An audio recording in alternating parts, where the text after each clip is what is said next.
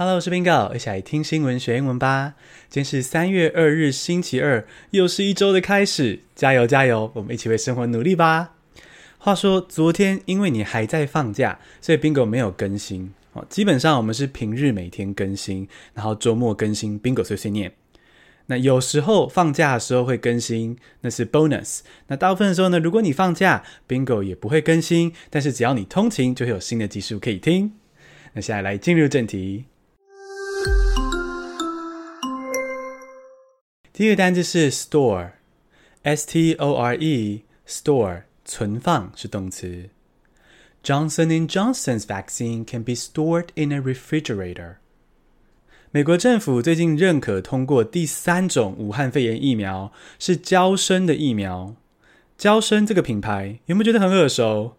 好，在超市里看到乳液、婴儿油、沐浴乳都有娇生这个牌子，对不对？所以我对招生的认识也是从这些生活中的商品去认识的。结果看到这个新闻说，哦，招生还可以出疫苗，诶，天哪！这些大公司的业务真的是好广泛哦。而且啊，这个招生的疫苗很不简单哦，跟前面两种疫苗有些不一样的地方。它不但能顺利通过认可，所以应该是蛮有效的。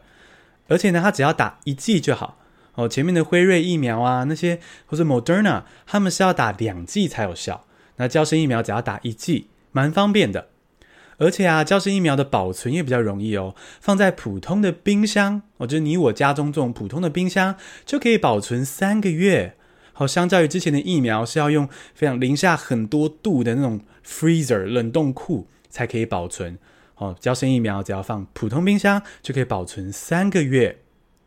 那这个存放在冰箱，存放这个动作可以用 store 这个动词。Store 你一定很熟悉，就是店铺的意思嘛，对不对？当名词的时候，store 是店铺，比如说书店 （bookstore），对不对？书的店，杂货店 （grocery store），杂货的店。哦，那你可以这样联想哦，店铺里面会存放很多的商品，所以 store 当动词就是存放东西的意思。那 store 可以直接接名词哈，你要存放什么东西，保存什么东西，就 store something 就可以了。比如说 store documents 哦，存放文件在抽屉里之类的，store documents 哦，存放食物在柜子里，store foods，store foods。那或是把咖啡豆放在罐子里面保存，store coffee beans，store 直接加 coffee beans。那如果你要说娇生的疫苗可以保存在冰箱中，要怎么说呢？Johnson and Johnson's vaccine can be stored in a refrigerator. Johnson and Johnson's vaccine can be stored in a refrigerator. 第二个单字是 revive，R-E-V-I-V-E，revive 复活。Iran has ruled out holding an informal meeting to revive a nuclear deal. 第二则新闻，我们来到中东哦，或是所谓的西亚。中东国家伊朗哦，想要发展核子武器，美国想要阻止哦，这是近期来世界的局势很重要的一环。那为什么美国要阻止伊朗发展核子武器呢？但表面上就是为了和平嘛，不要有更多的核子武器啊。不过很多强国自己未有核子武器，也不废除掉，然后叫人家不要发展，我觉得也是蛮道貌岸然的。所以真相应该是因为美国想要中东的霸权，甚至是世界的霸权，所以呢就不希望其他国家发展核子武器。当然，伊朗更是美国在中东的眼中钉啊，所以就不准他发展核子武器。那么简述一下美国跟伊朗之间这个核子武器的冲突哦，大家可以用美国三任的总统来分不同的时期。首先是奥巴马，再是川普，接着是拜登。在奥巴马的时期呢，美国是跟伊朗签订了核子协议，哦，说只要伊朗愿意放弃核武的话，美国就不再经济制裁它，也就是说不再刻意把伊朗搞得很穷，封锁它啦。原本伊朗是接受了这个协议，然后他们正在进行相关的合作。结果呢，川普上任之后，来到川普时期，川普就推翻了这个奥巴马的协议，决定要继续惩罚伊朗。那他继续经济制裁伊朗的话，伊朗当然就不高兴啊。他觉得美国等于是先违约了嘛，所以伊朗就说：“那我也要继续发展核武。”所以呢，又继续回到比较紧张对峙的关系。那到了拜登哦，现在新总统拜登上任，他就打算要重启欧巴马时期的协议，想让这个协议复活啦，哈，再度说，哎，伊朗啊，你放弃核武，我就不经济制裁你。那最最最近的发展是，欧美想要直接跟伊朗开会聊协议了，哦，反正拜登愿意重启这个协议了嘛。可伊朗说，哦，那请先把美国的经济制裁拿掉，我们再坐下来讨论怎么重启协议。重启协议就是等于说是让协议复活嘛，复活就是 revive，revive，这个 revive 它是复活，也可以是使什么东西复活。好，我们接下来直接用用法来看。今天我们可以用主词 revive 这样的结构来造句，比如说，The plant soon revived in water。这个植物很快就在水中复活了。好，这个植物当主词接 revive，the plant revived，主词 revive。那 revive 也可以接受词。revive 受词，这样就是指使某人复活。比如说，the paramedics revived the patient。这个急救人员让病患复活了。你可以注意到是 revive the patient。revive 受词，revive 某个人让他复活。所以前面是主词 revive，这个人事物主动复活。那这边是 revive 受词，有人让这个人事物复活，哦，这两种用法都可以灵活的变换。那 revive 这个复活的意思呢，如果搭到事物上，就可以表示是重启某个事物，啊，revive something。比如说我们这边的要重启这个核子协议，revive a nuclear deal，revive a nuclear deal，重启核子协议。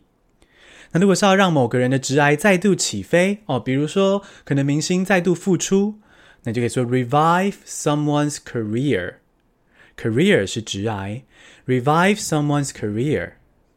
那如果你要英文表示说，欧美国家邀请伊朗先开启一个非正式的会议来重启这个核子协议，但是伊朗拒绝了，你要怎么用英文表达呢？Iran has ruled out holding an informal meeting to revive a nuclear deal. Iran has ruled out holding an informal meeting to revive a nuclear deal. 第三个单词是 respite，R-E-S-P-I-T-E，respite， respite，喘口气是名词。It's our obligation to open our doors and let people come in to get a respite from the storm. 相信大家在新闻上都看过了哦。 美国德州经历暴风雪、停电的惨况，居民都非常的辛苦。不过啊，有个好消息是，德州这边有一间家具店，他就开门让大家进去避难取暖呢。哦，要怎么想象这个画面呢？我觉得大家可以用台湾想象一下哦。假如今天台湾突然刮起暴风雪，然后家里还停电，甚至家里还有结冰哦，家里真的冷到不行，快死了。这时候呢，IKEA。假设了哈，非夜配。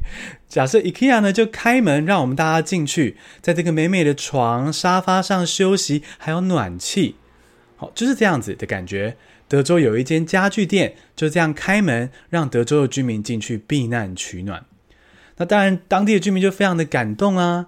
这家具店真的非常的善良，而且这个家具店不是第一次这样做善事喽。在二零一七年，发生水灾的时候，这个家具店也曾经开门让大家进去避难，而且啊，他还不是只提供这个场地这个 venue 而已哦，他还提供水、食物，然后床也可以躺，你还可以带家里的宠物过去，真的是非常的有爱。